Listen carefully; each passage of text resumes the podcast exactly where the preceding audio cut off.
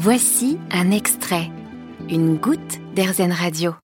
Cette année, le week-end dédié au SIDAction est du 25 au 27 mars, une nouvelle occasion de parler de ce virus qui circule toujours. En France, on estime que 173 000 personnes vivent avec le VIH, 24 000 sans le savoir. Mais depuis plus de 40 ans, depuis la découverte de cette maladie chronique qui n'est pas guérissable, il y a eu d'énormes avancées médicales qui font que maintenant, il est possible de vivre avec. Mais de tout ça, on va en parler avec vous, Joanne Plusalénet. Bonjour. Bonjour. Alors vous, vous êtes chargé de prévention à l'ENIPS, l'équipe nationale d'intervention en prévention et santé à Bordeaux. Alors déjà, est-ce que vous pouvez déjà nous rappeler euh, ce qu'est euh, le VIH Alors, le VIH et le sida, pour rappel, déjà, ce sont deux choses différentes. Le VIH, c'est le virus de l'immunodéficience humaine. Et le sida, c'est le syndrome de l'immunodéficience acquise. Donc là, le sida, c'est vraiment le stade de la maladie. On n'est pas encore au stade de maladie quand on a le VIH. Effectivement, comme vous l'avez dit, ça fait déjà 40 euh, ans que ce virus a été euh, découvert et qu'il existe. Plus de 30 ans de combat aujourd'hui, notamment avec le Sélection créé en 1994. Et aujourd'hui, euh, on peut très bien vivre avec, mais on a aussi développé beaucoup de moyens pour pouvoir s'en protéger. La palette des outils de prévention est énorme. On va compter notamment les traitements, qui vont se compter au nombre de 3 puisqu'on a le traitement pour les personnes vivant avec le VIH, qui permet notamment de ne plus transmettre le virus du sida lorsqu'on a une charge dite indétectable. C'est-à-dire que la quantité de virus dans l'organisme est tellement infime qu'on ne peut plus transmettre le virus. On a également euh, le traitement post-exposition. Il n'est pas très connu, mais il est très efficace et il est très important euh, dans cette démarche euh, de prévention. C'est-à-dire que si on a pris un risque, quel qu'il soit, mhm. c'est-à-dire que le préservatif a craqué, on a eu un oubli de préservatif dans l'excitation, ça peut arriver, euh, des fois l'alcool peut jouer également là-dedans, c'est tout à fait normal et compréhensible, il n'y a pas de souci, mais dans de panique. On se rend aux urgences, on demande un, un, TPE en exposant du coup les faits. Alors c'est quoi un TPE C'est un traitement post-exposition. D'accord. Et ce traitement est à prendre une fois que le, médecin, l'infectiologue a validé la prise de risque et que pour lui il y a un risque avéré, il nous donne un traitement à faire pendant 28 jours. Et jusqu'à présent, toutes les personnes qui ont pris ce traitement n'ont jamais été euh, contaminées au VIH. Donc ça veut dire que ça peut, on va dire, entre guillemets, bloquer euh, l'infection, c'est ça? Oui, ça va venir bloquer l'infection et notamment, en fait, ça va l'empêcher de se, ça va empêcher le virus de se répliquer et donc, en fait, il va se mourir, se détruire automatiquement.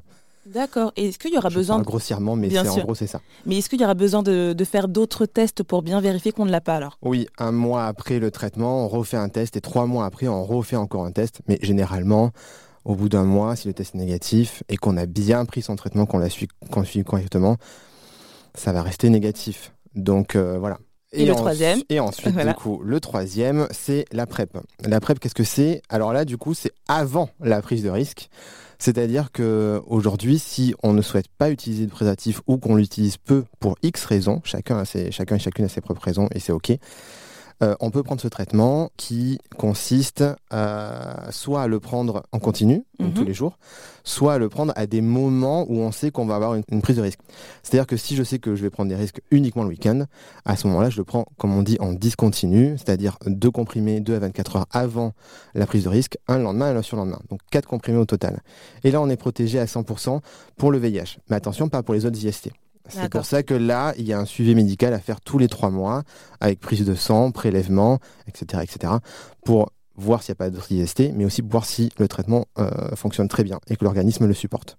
D'accord, donc du coup, voilà, il y a ces... Il y a, ces trois traitements, et du coup, cette PrEP, elle est disponible pour toutes et tous, et depuis euh, juin 2021, euh, chez médecin traitant. D'accord, donc si jamais on a envie euh, d'avoir ce genre de traitement, on va tout simplement chez son médecin traitant. On va tout simplement chez médecin traitant. Alors certains médecins traitants ne sont pas forcément au courant, ni forcément formés. Euh, c'est aussi aux patients et aux patientes de pouvoir expliquer aux médecins traitants, leurs médecins traitants tout du moins, qu'il existe cet outil et leur donner euh, la possibilité de se former via un module qui s'appelle Forma Prep, qui dure 4 heures pour les médecins traitants c'est très simple, c'est très euh, basique et avec toutes les démarches et les étapes à suivre pour la mise en place et le suivi de, ce traitement auprès de leur patientèle. Et d'ailleurs, l'évolution des traitements du VIH a permis de rallonger l'espérance de vie et euh, de permettre de pouvoir vivre avec. L'espérance de vie a été euh, rallongée et on peut avoir aussi des enfants, il n'y a, a, aucun problème, et du coup avoir une vie sexuelle épanouie, une vie sentimentale également. La seule difficulté aujourd'hui, c'est peut-être le regard des autres.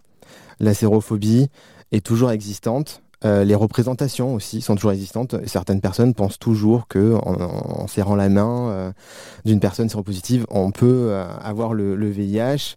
On en est encore là.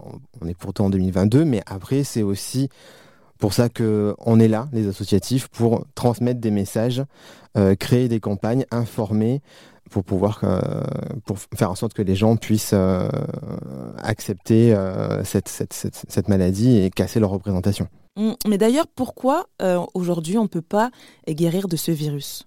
Alors pourquoi? Euh, C'est une très bonne question.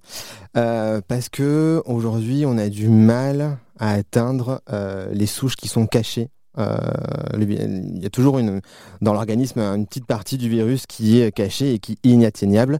Et, ces traitements aujourd'hui n'arrivent pas à atteindre justement cette réserve cachée. Et donc on ne peut pas en guérir. C'est pour ça que le traitement reste à vie. Et le traitement aujourd'hui, comparé aux années 90, est quand même beaucoup plus supportable. Et en fonction aussi du nombre d'années, du nombre d'anticorps, tout ça, etc., qu'on a dans, l'organisme, on va prendre entre 1 et 2 comprimés euh, par jour. Et euh, du coup, euh, c'est OK, quoi. En tout cas, vous l'avez dit, il existe plusieurs traitements pour le VIH, donc c'est possible de vivre avec, euh, d'avoir des enfants si on le désire.